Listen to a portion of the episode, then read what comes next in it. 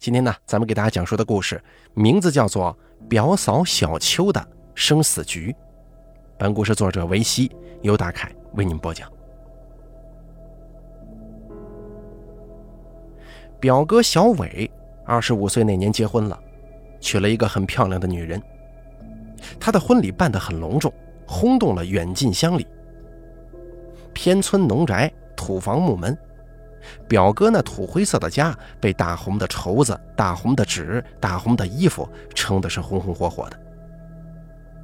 那天，帆布扇盖的大棚下，换了一整天菜的流水席上，表哥拉着媳妇儿挨桌敬酒认人。这是二三四伯，那是五六七姨，还有小时候一起摸鱼的朋友，一块出去打工的兄弟，都得认识认识。他的新媳妇儿叫小秋，得体大方，不扭捏，该管哪个人叫什么就叫什么。新人敬酒敬到我这儿，表哥嘴巴咧到耳朵根儿，对我说：“小西啊，这是你嫂子小秋，认识吧？”说完哈哈就乐了，满脸的自豪挤成了褶子。我也咧着嘴冲嫂子问好，说了一套准备许久的祝福语。小秋很高兴。听我祝福语的时候，痴痴地看着表哥。表哥是村里为数不多的大龄青年，二十五岁了还没有对象。说起来，表哥家里在村中还行，是一个能过日子的人家，人也拿得出手。论模样，论个头，放在人堆里头都能显出来。可是尽管如此，却一直没能说上媳妇儿。跟他同龄的伙计呢，孩子都五六岁了。他也不是没对象，处过一些，但都没处出什么眉目来，都拉倒了。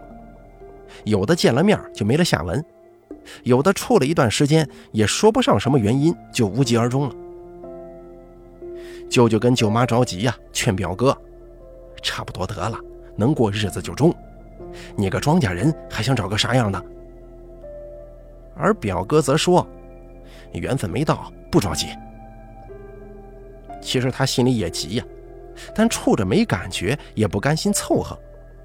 你想想，跟没感觉的人过一辈子，这心中该有多别扭啊！因此，他的婚事就这么悬着，直到小秋的出现。小秋是外乡的，所在村跟我们村隔了一条江，人比表哥小三岁，门当户对。媒人介绍的时候说，小秋这孩子呀，眼力高。也挑了很多年了，相了不少亲，不是这看不上，就是那不行呢。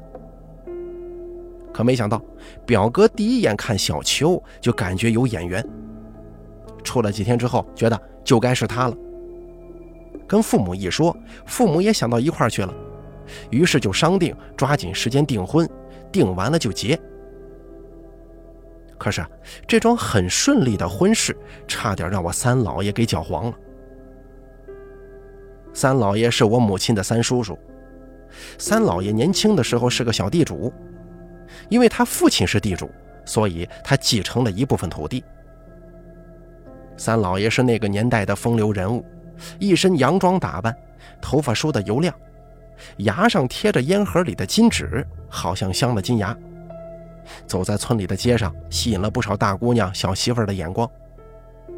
不过因为是地主，后来就被打倒了。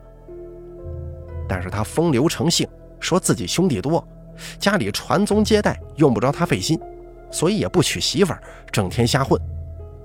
听说城里好，就去城里混，混来混去还混得不错，时不时的带个女人回村子住几天。回来了也没人管他，家族里也是任他自生自灭。后来他没了消息，一晃很多年过去，人们都以为他不在人世了。可谁知啊，快七十岁的时候，他居然回来了。只是他人呢，已经不是当年那风流模样了，满脸皱纹不说，还瞎了一只眼睛，另一只也眯着，半瞎不瞎的。听说是当年在外头招摇撞骗，跟一个包工头的女人好上了，包工头报复他，找人把他的眼睛给扎瞎了。没有儿女，无人赡养。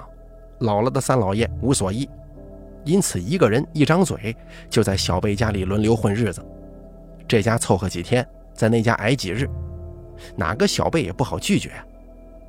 他也明知道自己不招人待见，所以不在一家赖着，住几天就走，过几天再来就当串门了。三老爷时常来我家里住，因为我母亲对他不错。我母亲本就善良，毕竟是亲叔叔，跟自己爹无异。三老爷平时攒下的脏衣服，我母亲都给洗干净，走的时候再给他带上。馋什么了，都给他做着吃。三老爷喜欢在我家住，其实还有一个原因，就是我对他也很好。一开始这个瞎老爷子来我家蹭饭吃的时候，我并不十分喜欢他，对他也是爱理不理的。特别是看他脏乎乎的，胡子拉碴，一身说不出的味儿。鼻子淌下来了，就掏出手绢抹，抹完又叠起手绢揣起来。下次有鼻涕了，翻过另一面接着抹。这样一个脏老头子让我有好感，是因为跟他接触时间长了，我发现他有一个奇特的本事，就是说什么都特别准。我问他是不是会算卦呀？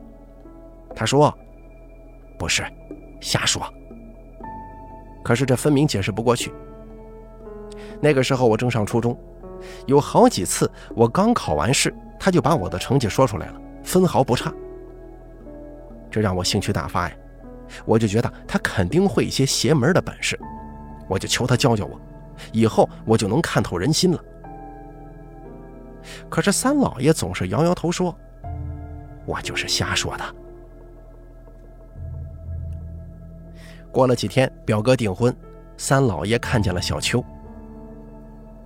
订婚那天，三老爷正在表哥家住。原本舅舅跟舅妈打算让三老爷回避一下，实际上就是赶走，否则家里有这么个老头，怕女方有想法呀。结果三老爷来气了，不但不走，还要堂而皇之的当家长，要看看孙媳妇长啥样。没办法呀。舅舅舅妈把三老爷拾到了一下，就说是自己家养的老人。结果那天女方一带小秋进屋，老爷的眉头就皱成了一个大疙瘩，盯着小秋左看右看，翻来覆去的看了很多次，突然一怔，当着双方亲戚和媒人的面就说：“这婚不能结，这女娃娃不吉利呀，得出大事儿。”一言激起万人恨，要是平常也就算了。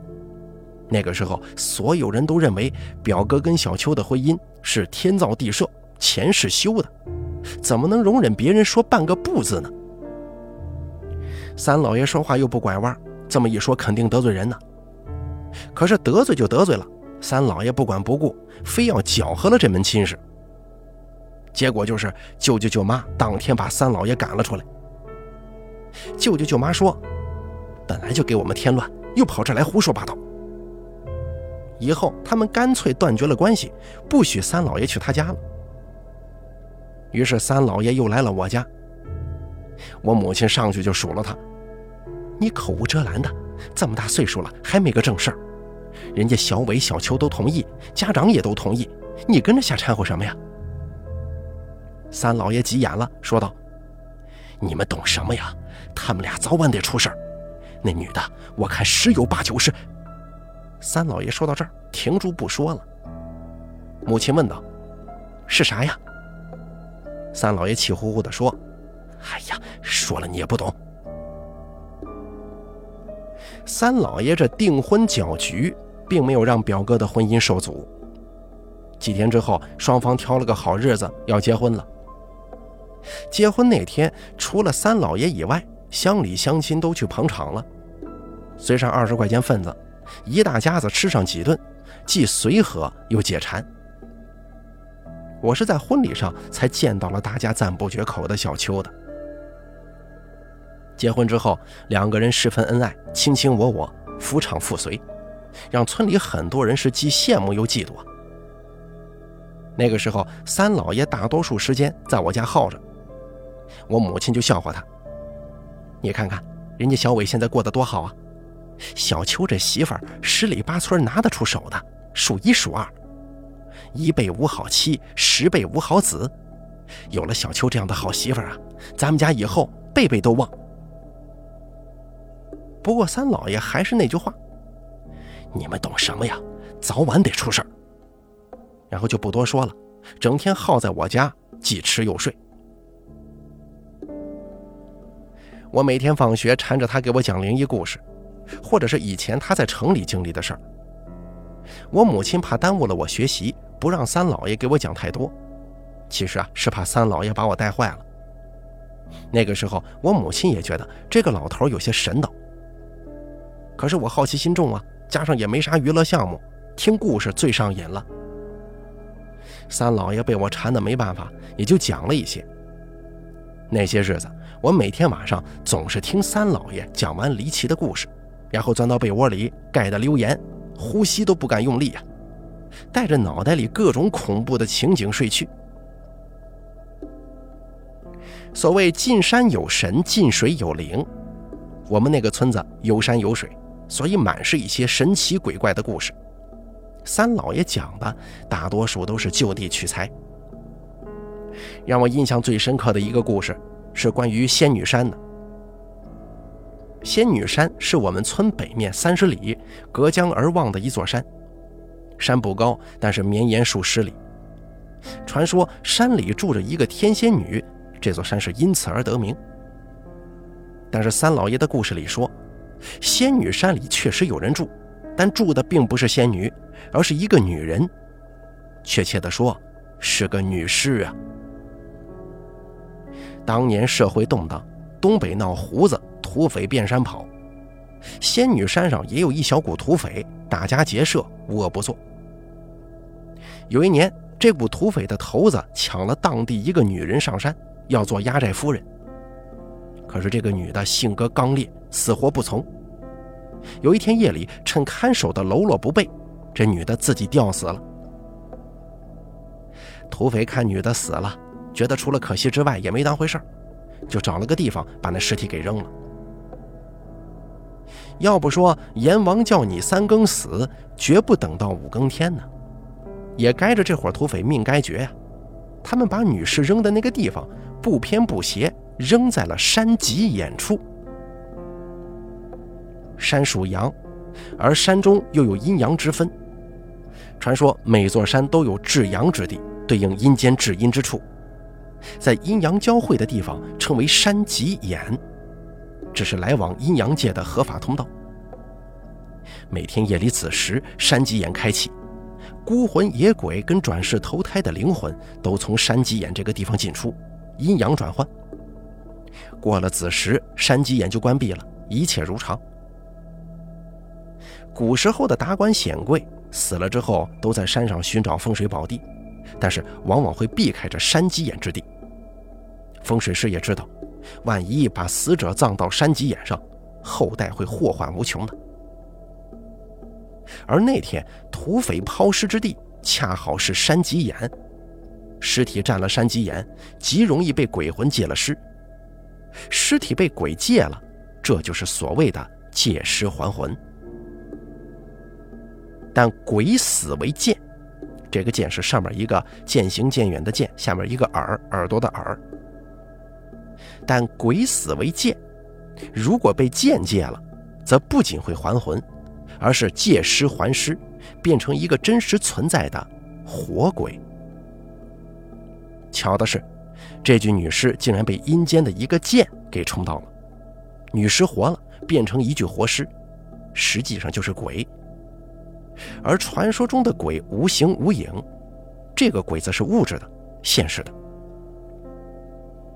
这个活尸当天晚上就找回了土匪窝，土匪头子跟几个小喽啰吓死了一半，剩下的都被女尸咬死了。从此啊，这活女尸就在仙女山上住下来了。三老爷当时给我讲的这个故事，在我心中形成了巨大的阴影，让我恐惧了很久，甚至一度在课堂上发呆，出现了幻觉，总感觉讲台上的女老师。奇奇怪怪的，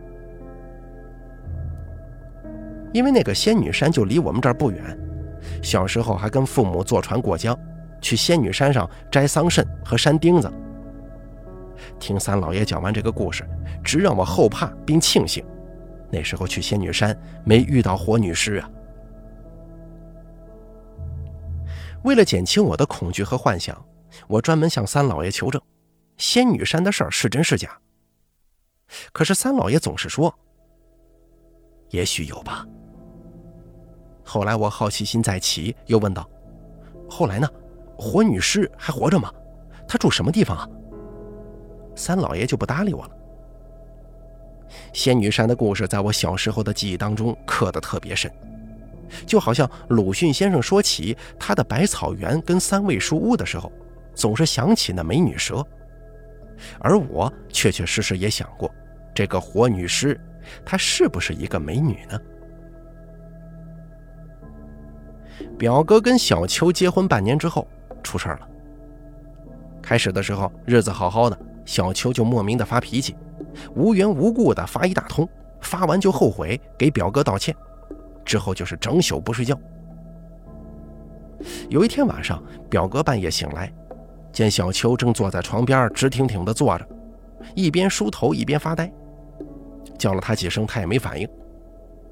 表哥伸手去推他，小秋才缓缓回过头说：“没事儿。”但是表哥明显觉得小秋心事重重，问起来，小秋就说：“没事儿，就是想家了。”还有一次，表哥刚刚睡下，小秋就起床洗脸去了。表哥没惊动他，悄悄地隔着门缝看，只见小秋打了满盆水，把脸扎进水盆里，水没过了头发，憋气得有两分钟才抬起头来，但是他却跟什么事都没有一样。表哥觉得小秋这是生了怪病了，又怜惜又有一些担忧，终于还是忍不住跟父母说了。舅舅跟舅妈听了之后，还埋怨是表哥对小秋不够好，以为小两口子有隔阂，当时训了表哥几句，让他好生对待媳妇儿。这么好的媳妇儿，你对不起人家可不行啊。不过时间一长，他们也发现事情并不简单。小秋的行为越来越怪异，对人对物的逐渐冷漠，还有脾气的暴躁越发严重了。于是呢，就带他去医院治疗。县里、市里，一直到省城，最后连北京的医院都去了，可是没结果。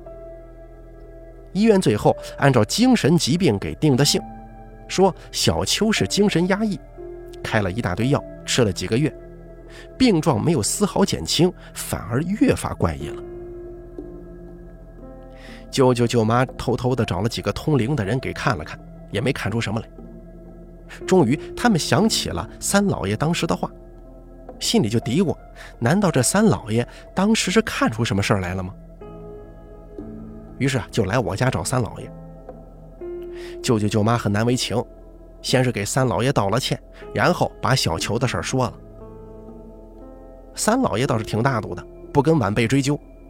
其实他早就知道了小秋的情况，只是听了舅舅跟舅妈的描述，又询问了几个细节，比如小秋的脸色、平常行为举止之类的，然后叹了口气，说他早知道会有今天，所以早就做了准备。说着，三老爷翻出了自己做的两个红布包，里面是各种镇邪符。我母亲当时还说。平常怎么没见三老爷捣鼓这些东西呢？三老爷哼了一声，很神秘的样子。他告诉舅舅跟舅妈，回去之后按照他的方法，给小伟和小秋两个人该带的带上，该摆在哪儿的就摆在哪儿，这样做可保大家平安。舅舅跟舅妈将信将疑，又问三老爷：“小秋这症状到底是因为什么事儿啊？”是不是冲到邪事儿了，还是有恶人作祟呀？三老爷只是叹了一句：“命中该有此劫呀。”然后就什么都不说了。三老爷因为这次的事件，在家族当中地位陡然上升，他也似乎找到了自己的位置，因此更加深沉起来了。舅舅跟舅妈，还有几个姨姨，还有他们的堂兄妹等等，都听说了三老爷的本事。有的来让他算命，有的来干脆直接接三老爷到他家里去住。然而，三老爷只在神坛上待了半个月，就摔下来了。半个月后的一天，小秋死了。他是喝农药死的。半个月前，舅舅跟舅妈按照三老爷的安排，把那些符该带的带了，该烧的烧了。做完之后，也确实起到了一些效果。小秋虽然还是精神上有些不太正常，但是晚上不折腾了，能安安静静的睡，没有那么多怪异的举动了。大家心里多少安生了一些，认为只要假以时日，病就能好。可谁知道，只是安静了半个月。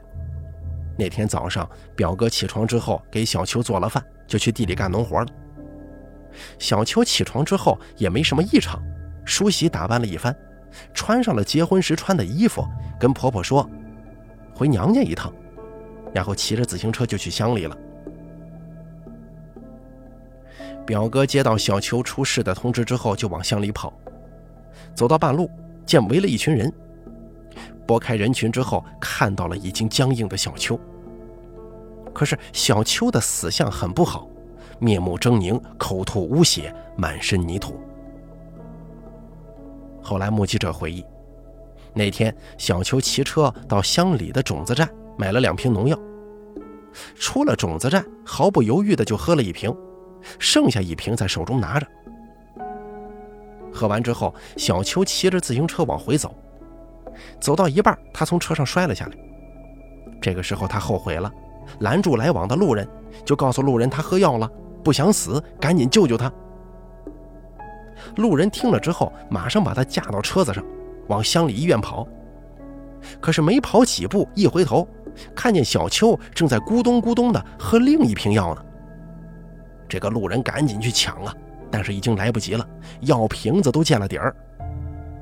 小秋两眼发直，全身发抖，从车上摔了下来，在地上滚了一会儿，抽搐几下就死了。表哥抱着小秋的遗体一动不动地坐在路边，自己也如同行尸走肉一般，不停地抚摸着小秋的头发，直到村里人跟舅舅舅妈都赶到了现场，把人抬了回去。当天，舅舅跟舅妈叫来了小秋的父母。小秋的母亲当场昏了过去，小秋的父亲也是当场发狂，扯着舅舅的脖领子，非得要个说法。可是小秋喝农药自杀，这是铁打的事实。家长发泄了一通情绪之后，也无话可说，悲痛欲绝当中，他们把小秋葬了。而我的表嫂小秋就这么葬送了自己。就把这么年轻的躯体埋到了冰冷的黑土地里，就这么扔下了自己的皮囊，去投向另一个皮囊去了。若干年以后，我总是能想起他喝药时的决绝，反悔时的悲惨，再次下决心一死后的绝望。他是对这世间彻底无奈了吗？对这人生无言了吗？还是被逼无奈呢？我还记得他结婚那天。我端着酒杯祝他跟表哥百年好合的时候，小秋的眼睛里充满了对幸福的期许，对未来的憧憬。他含情脉脉地看着表哥，看着这个他爱的、值得托付的男人。可是这爱这缘，就在半年之后烟消云散了，美丽的小秋也随之香消玉殒了。丧事办完之后，大家才想起了当初信誓旦旦的三老爷。舅舅跟舅妈气势汹汹地来找三老爷，他们一口咬定小秋是三老爷用邪术害死的。三老爷没理他们，只是叹了口气说：“到底还是来了。”大家都愣住了，赶紧问：“谁来了？”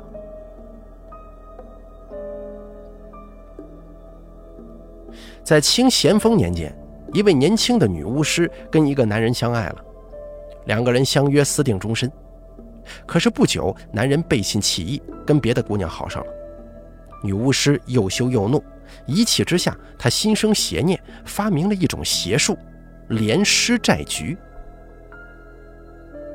男女相爱，灵魂中会产生相互吸引的物质。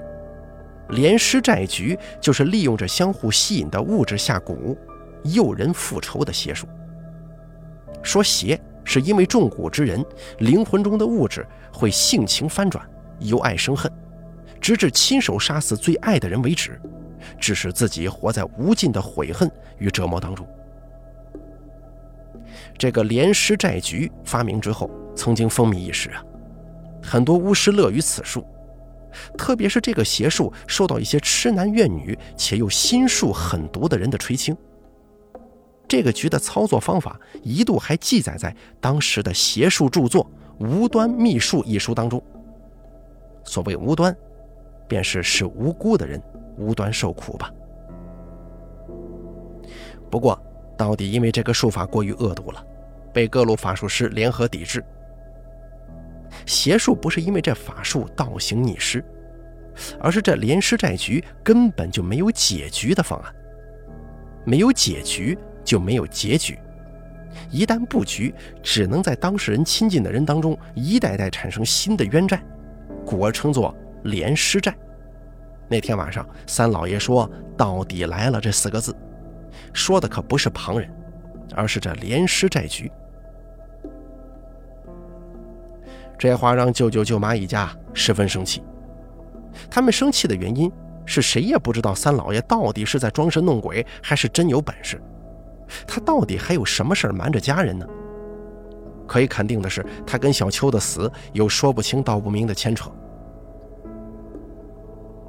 没错，这连尸债局与三老爷有关。很多年前，西装分头镶金牙。风流倜傥，惹得众方侧目的三老爷，四处留下了不少风流债。这其中啊，有一个叫青姑的女人，对三老爷动了真性情了。这个青姑是个没出阁的姑娘，大家闺秀，却被三老爷花言巧语地打开了闺门。青姑经此一夜男女之事，深深地爱上了三老爷，发誓此生非三老爷不嫁。可三老爷秉性如此，他占了青姑的身子，却只是逢场作戏，没当回事青姑性子急烈，知道了三老爷的作为，她恼羞成怒，决心一死了之。爱的刻骨，恨的铭心呐，来生也不再为人，不再受世间爱恋之苦。这造物不仅弄人，也弄鬼呀！本打算寻短见的青姑，还没有来得及死。就被土匪抓走，要做压寨夫人。而三老爷说到这儿，我猛地想起了他给我讲的故事——仙女山火女尸。难道这青姑就是那仙女山上的火女尸吗？怪不得三老爷讲这个故事的时候吞吞吐吐、隐隐藏藏的。然而彼时三老爷并不知情，他也不关心青姑的生死，青姑也只是他生命当中的一个过客而已。这样的过客匆匆，曾经有很多，以后也不会少的。可是，倘若一辈子薄情，就也罢了。十几年后，风流场上的三老爷居然爱上了一个女人，那是他在城里认识的，一个同是沦落天涯、混迹在外的女人。像是流离的久了、倦了，三老爷终于在女人身上动真情了。在三老爷眼中，这个叫和平的女人独有其温柔和体贴。两个人好上没多长时间，和平生病了。要说病也不是什么大毛病，按照三老爷的描述，和平跟小秋得的是同一种病。可当时三老爷不明就里，认定和平是冲了鬼神，就带着和平四处找医生、找巫医，但是所有的法子都不奏效。和平的病一天重死一天。有几次，三老爷从梦中醒来，都见到和平在自己身边死死地盯着，眼神冰冷而又绝望。皇天不负三老爷呀！终于，他在一个神婆那儿打听到，在仙女山脚下有个巫医张老太太，能治得了和平的病。三老爷一听有希望了。只身辗转到了仙女山。这仙女山涂山石壁，枯草丛生，三老爷费了一番功夫，终于在山下的一个小草棚里找到了张老太太。说明了情况之后，三老爷请张老太一步出山，帮助和平治病。张老太太听了三老爷的描述之后，就问三老爷：“你这一生，可有情债情缘未了啊？”三老爷一想，他这半辈子情债可真是多呀，也说不清是哪桩债哪桩缘，于是摇了摇头说：“没有。”张老太又问：“可有因你而殉情的？”三老爷想了想，也说：“没有。”张老太说：“既然这样，就只有一种方法能医好和平。”三老爷就问：“是什么呀？”张老太冷冷的笑着说：“那就是拿你的命去换呢。”三老爷听出张老太口中有些戏谑。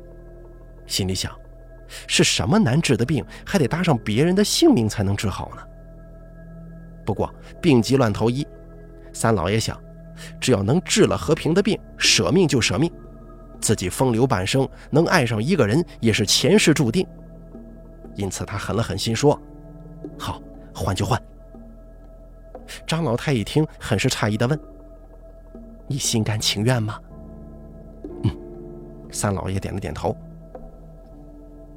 张老太看三老爷如此执着，就仰天哈哈大笑，一边笑一边说：“那就拿你的命来吧。”就在这个时候，三老爷突然闻到了一股异常的臭味飘了过来，抬头一看，顿时觉得浑身发麻。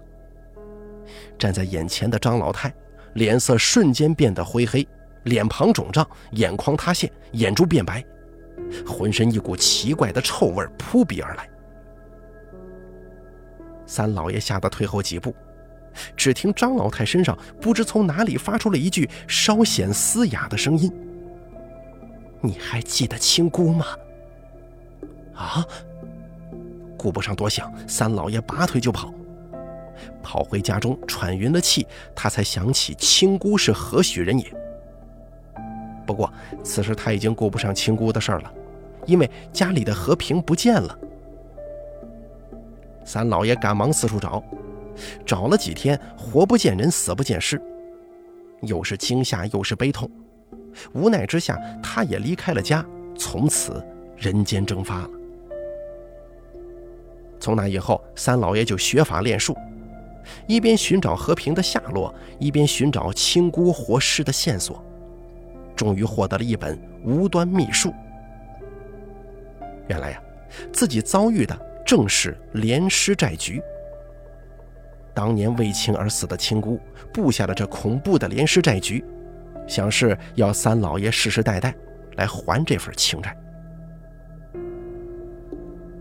三老爷再次出现的时候，就是表哥订婚前。三老爷有兄弟五个，子侄五个，表哥是五个子侄的下一代中唯一的男性。是这个家族的一只独苗苗。他听说表哥要订婚，又想到了这连尸债局，唯恐这恐怖的怨咒在家族当中蔓延。表哥订婚那天，三老爷正仔细看小秋的时候，不知道从哪儿飘来一句话，响在了三老爷耳边：“你还记得和平吗？”三老爷当时愣了一下，心中想啊，大事不好。他找了多年的和平，在这个时候传来了一个声音，一定是要警告他，青姑活尸要在小秋身上下连尸债局了。三老爷极力想阻止表哥跟小秋的婚事，却发现已经无能为力了。表哥跟小秋已经爱到深处，拆不开，也剪不断的。为此，他只能将计就计。给表哥和小秋做了符，镇压青姑活尸。按理说，这些镇符三老爷准备了很多年，不至于半点效果都没有。可事实是，不仅没起到作用，而且小秋也死了。事已至此，三老爷不得不把这段尘封的往事挖出来。跟小秋揉到一起，搓成绳，把自己绑起来示众。三老爷讲的这些天方夜谭，并没有安慰大家的疑虑。毕竟小秋的死亡是真实发生的，而三老爷空口黄牙编出的故事，又有多少可信度呢？就连我跟我的母亲都觉得三老爷有些神经了。舅舅跟舅妈却实打实的相信了三老爷的故事，尤其是舅妈，这个时候已经撕破脸皮了。好啊，原来你这个老不死的才是罪魁祸首啊！是你当年行为不端，连累后人，你还舔着脸在这装神弄鬼呢，你还有脸说呀？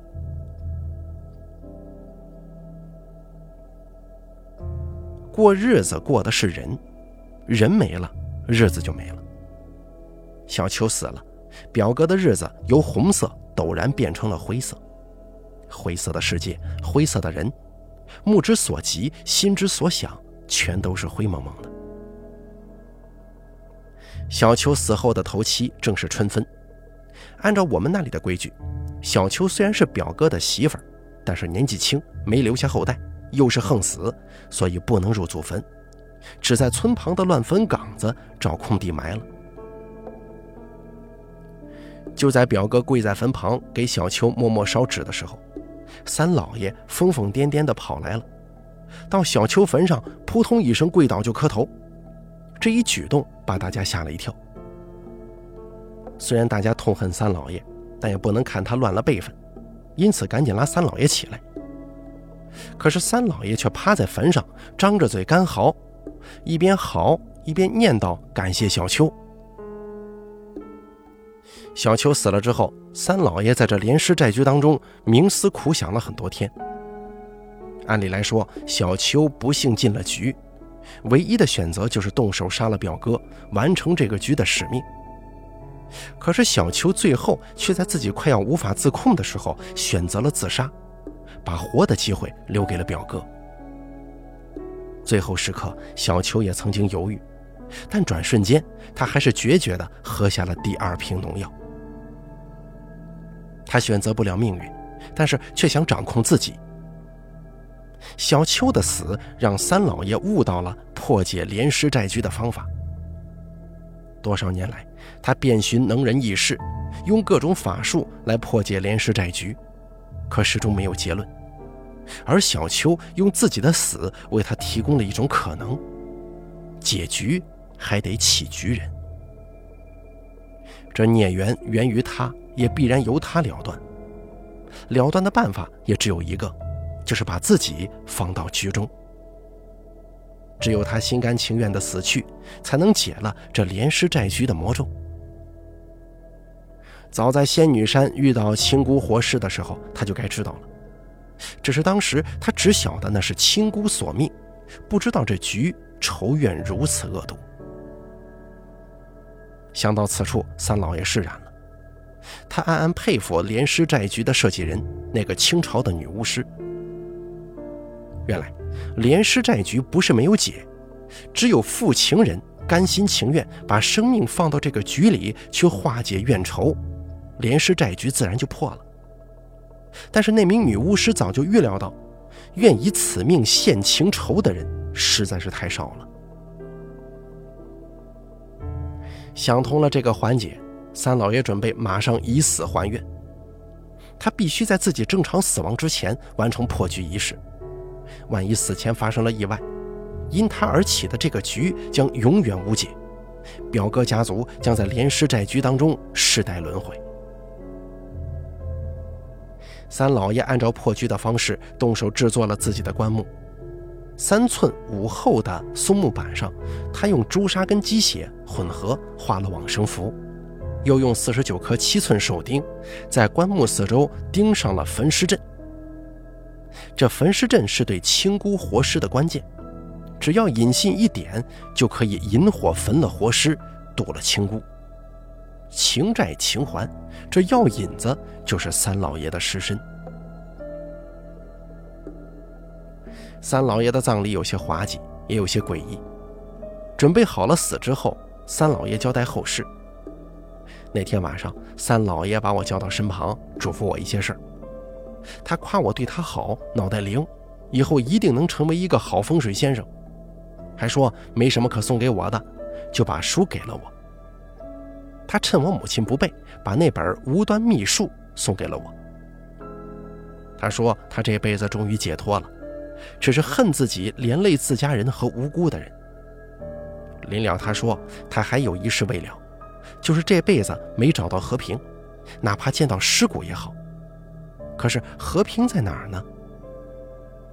三老爷最后说：“小西呀，等你长大了，一定帮我再找找和平啊！”我含着泪，没说答应，也没说不答应。交代了后事之后，三老爷躺在棺材里，启动了他设计的法术。夜晚，他在棺材当中咽了气。三老爷的死，除了我母亲跟我掉了眼泪，其他亲戚朋友都没什么太大的感觉。他死亡之后，我们按照他生前的要求，把他葬在了仙女山山脚下的位置。那天天阴的厉害呀，莫斯的乌云贴着山尖，好像随时要扑下来。三老爷的棺材下到深坑当中的时候，仙女山上。泼下了如雾一般的倾盆大雨，电闪雷鸣间，一道闪电直直地插到了仙女山上的半山腰。如昼的夜晚，一团黑烟腾空而起，消失在了乌云之间。三老爷死了之后，一切都归于平静。我还会在很多个夜晚想起三老爷讲的火女尸的故事。我宁愿相信那只是一个故事。三老爷死去很多年了，就好像从来没来过一样。小秋也死去很多年了，就好像没有走过一样。几年之后，表哥重新娶了一个漂亮的媳妇儿，大家都说表哥命好，但是我没有再去参加他的婚礼。我所写下的一切，除了小秋真实死亡了以外，其余的都是三老爷的人生。他的人生是真是假？甚至有那么一刻，我怀疑三老爷也不是真的，他是否在我的生命当中存在过呢？可我总觉得哪里不对，但是又说不出来，总感觉三老爷破着连尸债局，缺少一个环节。很多年以后，为了寻找和平，我在很多次按照三老爷送给我的《无端秘术》一书当中寻找方法，推演这个连尸债局的时候。突然身上一个机灵，我想我找到了问题的症结所在。我一直以为布下连尸债局的是亲姑，讨情债的也是亲姑，可是这一切的始作俑者根本不是亲姑，而是当年在地基眼上冲上来的那个恶鬼，也就是当年仙女山上的张老太太。那恶鬼借了青姑的尸身。借青姑的怨情布下连尸债局，杀死一个个负亲人。而死去的青姑、消失的和平、自杀的小秋，都用自己的方式保护了自己爱的人。青姑活尸在仙女山上现身，想吓走三老爷；和平肯定是用跟小秋同样的方式，把生的机会留给了自己爱的男人。看来三老爷依然是误解了亲姑的。想必，那个冲了亲姑的尸身、不连尸债局的恶鬼，就是发明这个邪术的清朝女巫了，也就是仙女山上的所谓的张老太太吧。所以，三老爷给表哥和表嫂布下的阵符，并没有起到作用。可是，三老爷施法焚烧了青姑的尸身，那借青姑尸身的清朝女巫去哪儿了呢？难道是这样吗？这连尸债局根本就没有被破，也无法破解。三老爷只是结了他这个局，而那清朝女巫还会无休无止找下一个目标去报复的。下一个目标会是谁呢？想到这儿，我一阵头晕。突然，一个声音在我耳边悠悠的响起：“你还记得小秋吗？”好了，表嫂小秋的生死局演播完毕，感谢您的收听。本故事作者维西由大凯为您播讲。